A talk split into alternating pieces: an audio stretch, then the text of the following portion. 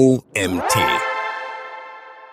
ROAS, die absolute Kennzahl im Advertising, ein Artikel von Jonas Rachner. Jeder Marketer oder jede Marketerin sollte ihn kennen und sich regelmäßig mit dieser Kennzahl beschäftigen. Der ROAS, in Klammern Return on Ad Spend. Als einer der wichtigsten Indikatoren für die Leistung einer performanceorientierten Marketingmaßnahme gibt er an, wie das Verhältnis vom eingesetzten Budget zum erzielten Umsatz ist. Wie der ROAS berechnet wird und wie du ihn am besten einsetzt und welche Fallstricke er mit sich bringt, erfährst du in diesem Artikel. So kannst du den ROAS berechnen. ROAS gleich Werbeumsatz durch Werbeausgaben. Wie du siehst, gibt der ROAS immer das Verhältnis von Werbekosten in Klammern Spend zu dem erzielten Umsatz in Klammern Return wieder.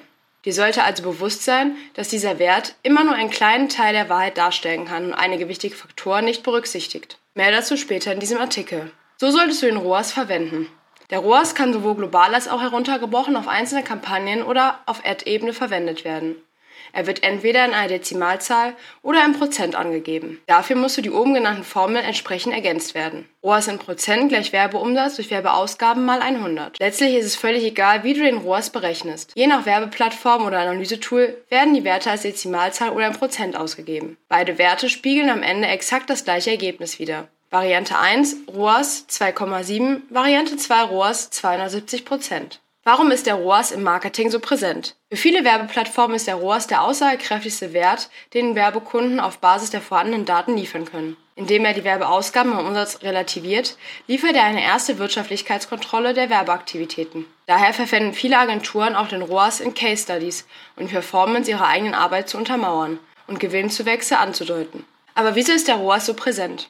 Schauen wir uns als Beispiel den Facebook Werbekosmos an. Mit der Einbindung der Conversion API werden Transaktionsdaten unmittelbar an Facebook übertragen.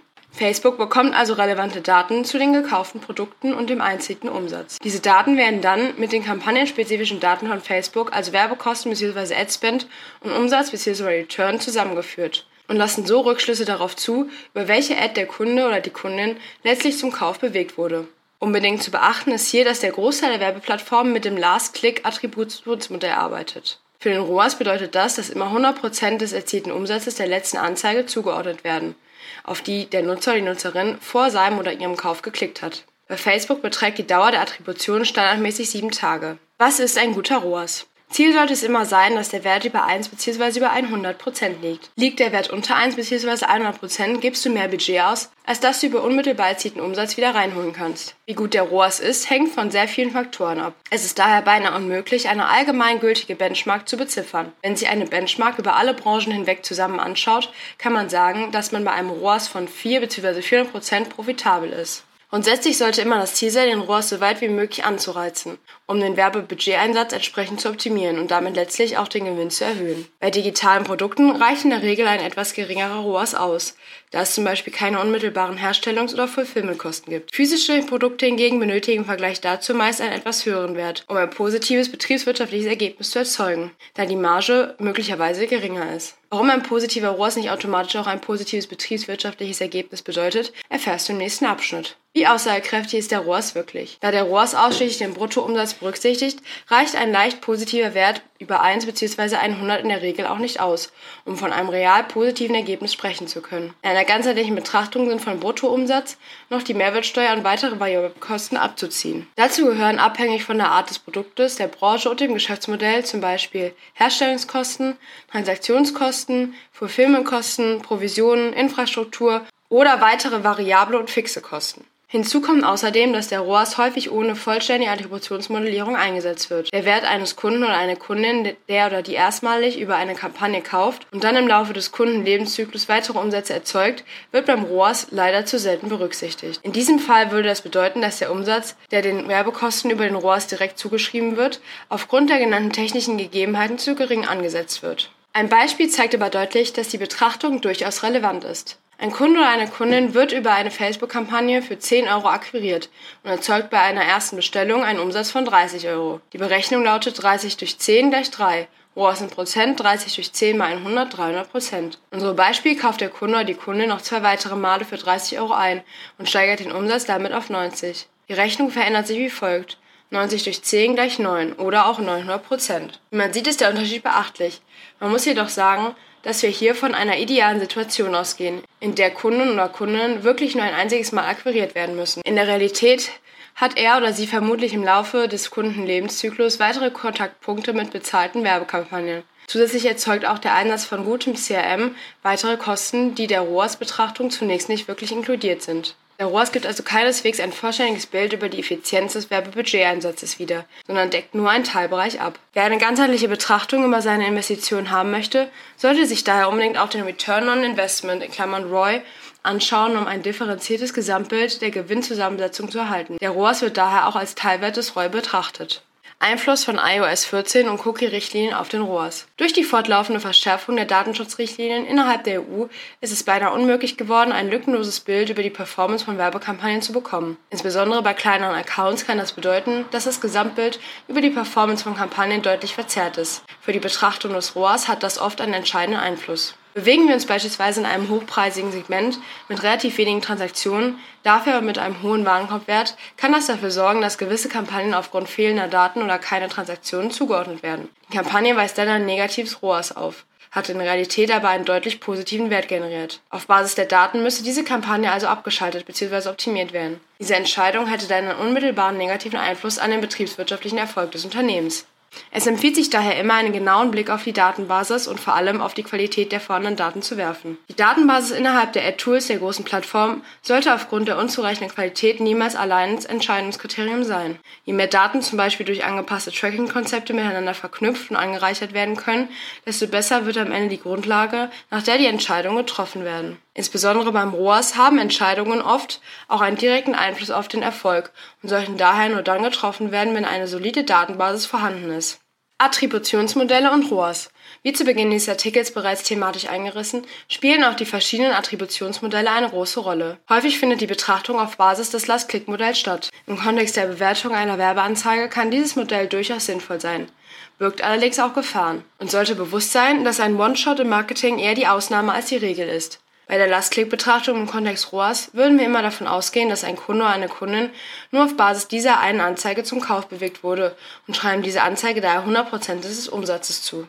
In der Realität haben aber häufig verschiedene Anzeigen auf verschiedenen Kanälen und damit eine Zusammensetzung aus einer Vielzahl von Werbekosten einen Einfluss auf die Kaufentscheidung. Diese werden jedoch im Last-Click-Modell nicht berücksichtigt und verfälschen das Bild. So kann es beispielsweise sein, dass eine Kampagne im mittleren Teil des Funnels einen sehr entscheidenden Einfluss auf die endgültige Kaufentscheidung hat. Da jedoch nur sehr wenige oder gar keine Kunden nach dem Klick auf diese Anzeige kaufen, würde die Anzeige bei einer ausschließlichen Betrachtung des ROAS deaktiviert oder auf Basis falscher Annahmen, welche auf einer isolierten Betrachtung der Werbeausgaben beruhen, optimiert werden. Dies gilt es unbedingt zu vermeiden.